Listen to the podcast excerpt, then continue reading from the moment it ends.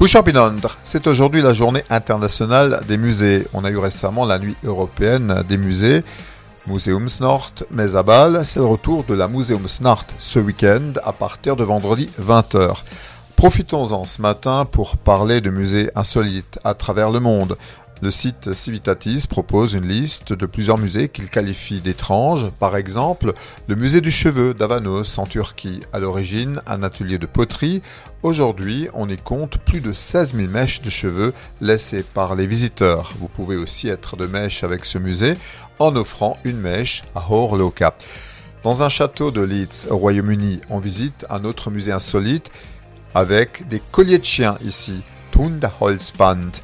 Aux États-Unis, vous ne vous en croûterez sûrement pas au Museum of Bad Art, le musée de l'art mauvais, Schlachterkunst, avec des œuvres qui ne trouveraient place dans aucun autre musée de renom, tellement ces œuvres sont nulles.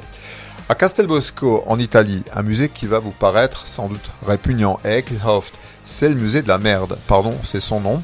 On y expose des sculptures à base de bouses de vache, mais de Enfin, Civitatis a placé en numéro 1 le musée du phallus d'Islande à Reykjavik, Yaya Smonorklet, des pénis conservés dans le formol, mais attention Sandrine, des pénis d'animaux, dont tout de même un organe de cachalot, torpot, fish, tenez-vous bien, ce truc-là mesure 1m70.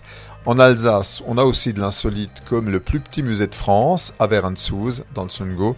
C'est Schunzer, là, le musée des amoureux.